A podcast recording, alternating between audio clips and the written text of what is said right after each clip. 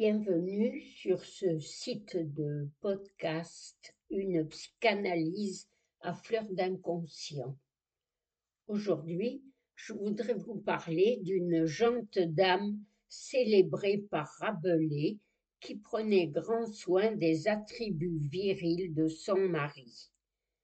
Vous le savez, la langue française garde encore maintes traces de l'œuvre de Rabelais telles ces expressions, un appétit gargantuesque, un repas pantagruélique ou un rire rabelaisien.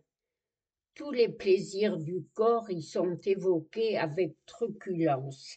Ainsi, par exemple, lorsque Rabelais raconte comment Gargantua avait inondé Paris et noyé surtout tous les Parisiens en pissant du haut des tours de Notre-Dame.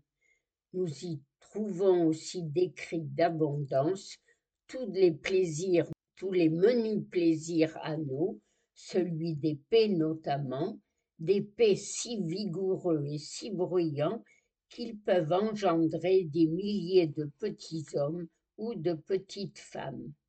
Les plaisirs de la bouche y sont également mis à l'honneur, tous ces personnages y font ripaille.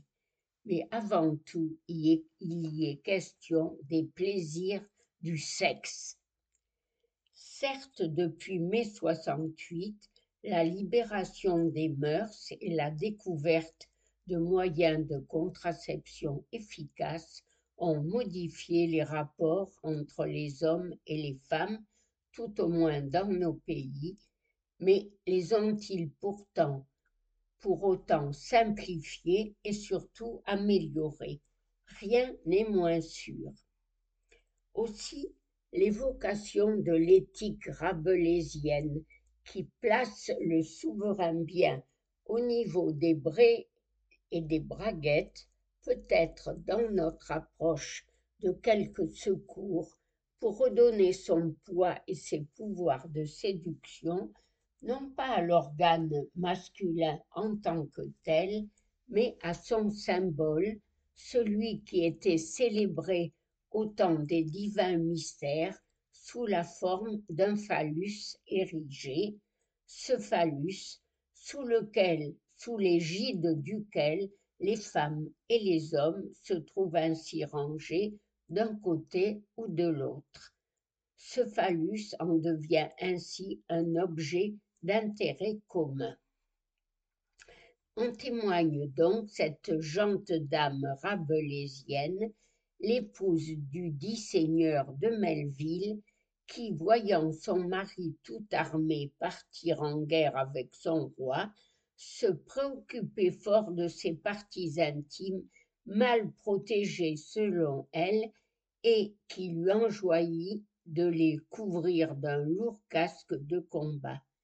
Rabelais accompagne la morale de l'histoire de ces vers.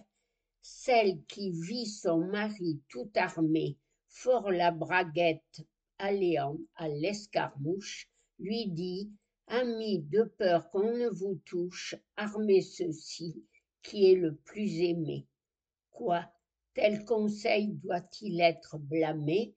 Je dis que non, car sa peur la plus grande de perdre était le voyant animer le bon morceau dont elle était friande.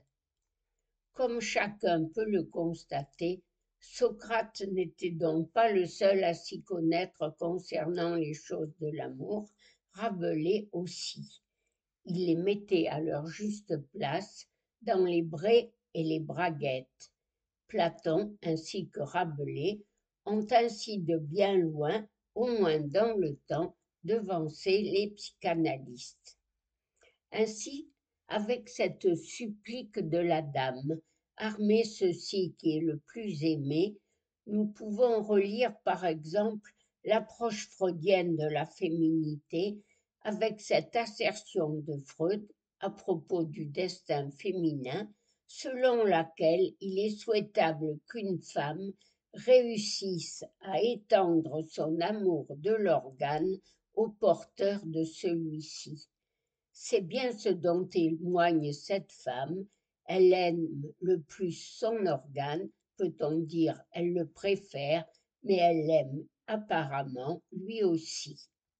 Ce récit de Rabelais m'a aussi fait penser un fragment d'une des plus tardives interventions de Lacan à Genève, qui avait pour titre Le symptôme, où il évoquait ce qu'il en est de la prédominance phallique dont se plaignent beaucoup les féministes pour y souligner que selon lui, ce sont les femmes qui y trouvent les plus grands avantages.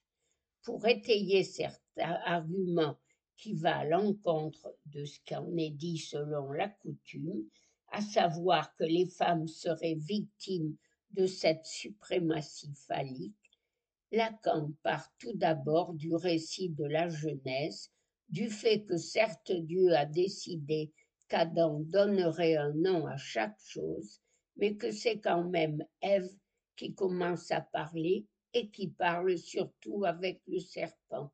Autrement dit, Adam nomme les choses, les choses que Dieu a créées, mais c'est elle qui parle. Pour saisir les temps de sa démonstration, il faut, je pense, celle de Lacan, il faut, je pense, tenir aussi compte du fait qu'il a toujours soutenu que la jouissance phallique est jouissance des mots et qu'elle est donc commune aux hommes comme aux femmes. Ces deux points étant posés, voici ce qu'il en disait. Moi, je serais assez porté à croire que, contrairement à ce qui choque beaucoup de monde, c'est plutôt les femmes qui ont inventé le langage. D'ailleurs, la Genèse le laisse entendre. Avec le serpent, elle parle, c'est-à-dire avec le phallus. Quoi que ce soit l'un de mes rêves, on peut tout de même se poser la question comment est-ce qu'une femme a inventé ça? On peut dire qu'elle y a intérêt. Contrairement à ce qu'on croit, le phallocentrisme est la meilleure garantie de la femme. Il ne s'agit que de ça. La Vierge Marie, avec son pied sur la tête du serpent, cela veut dire qu'elle s'en soutient. C'est merveilleux, je trouve, que Lacan évoque à propos de ce phallocentrisme défini comme la meilleure garantie de la femme, toutes les représentations de la Vierge foulant au pied le serpent. On peut en effet considérer qu'en le foulant ainsi au pied, comme le petit anse avec sa girafe chiffonnée, elle en fait un signifiant.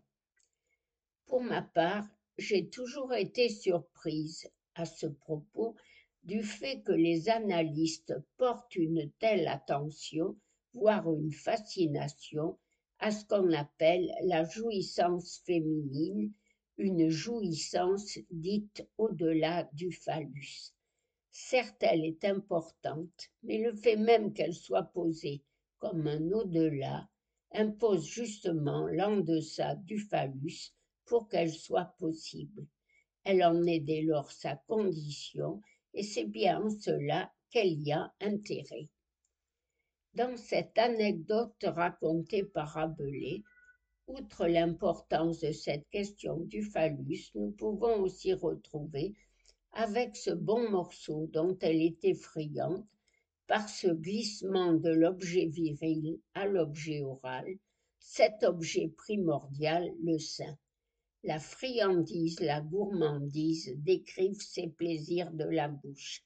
Ainsi est évoqué ce que Lacan, dans son algèbre, a nommé l'objet petit a. J'ai emprunté ce récit au tiers livre des faits et dits du bon Pantagruel dans le chapitre Comment la braguette est la pièce principale de l'armure pour les hommes de guerre. C'est en effet un chapitre plein d'enseignements, comme j'ai essayé de le démontrer.